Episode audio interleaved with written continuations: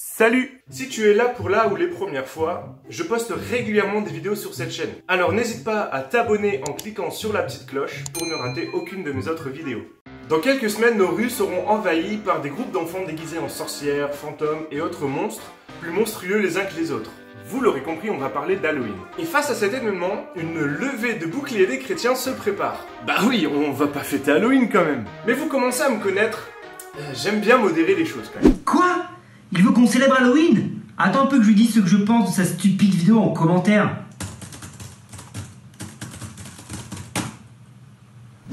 Attends, attends. Je ne veux pas que tu célèbres Halloween. Je dis juste que je veux modérer les propos. Alors, accrochez-vous à vos bibles, on va parler de ça tout de suite. C'est parti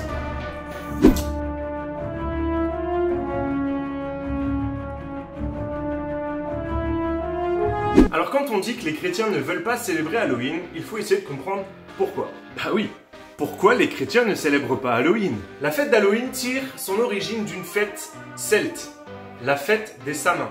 Cette fête célébrait la nouvelle année, et plus précisément le passage de l'année passée vers l'année suivante.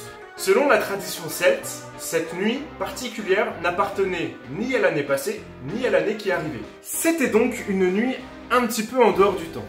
Et comme toute chose un peu exceptionnelle, on pouvait y faire des choses un peu exceptionnelles, comme par exemple communiquer avec les autres mondes. Et par autre monde, on entend bien évidemment le monde des morts. La nuit des Samins, on encourageait les villageois à éteindre toute source de lumière dans leur maison pour être confrontés à la mort.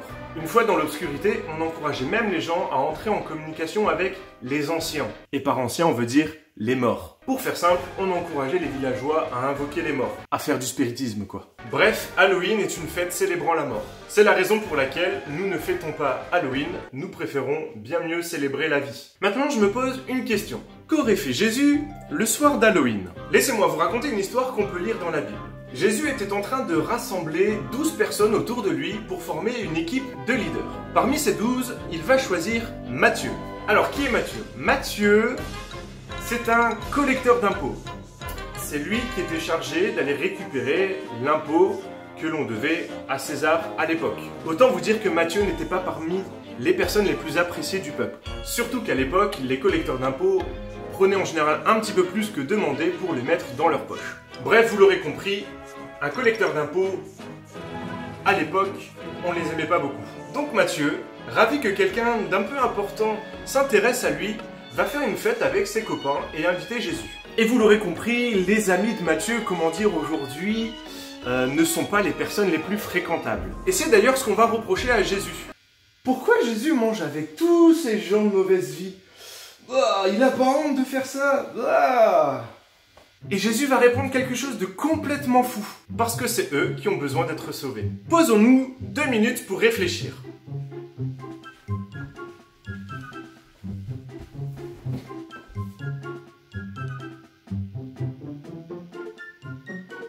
Qu'est-ce que t'es en train de faire là?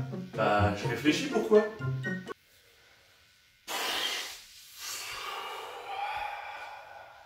Et si Jésus avait participé à la soirée d'Halloween?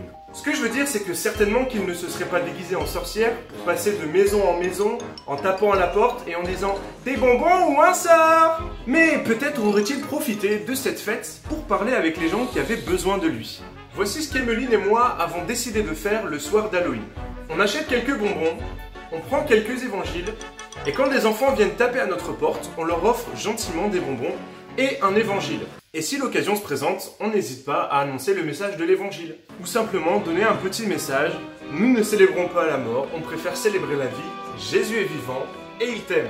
Ne soyons pas comme les légalistes qui pensent que le péché des autres va les contaminer.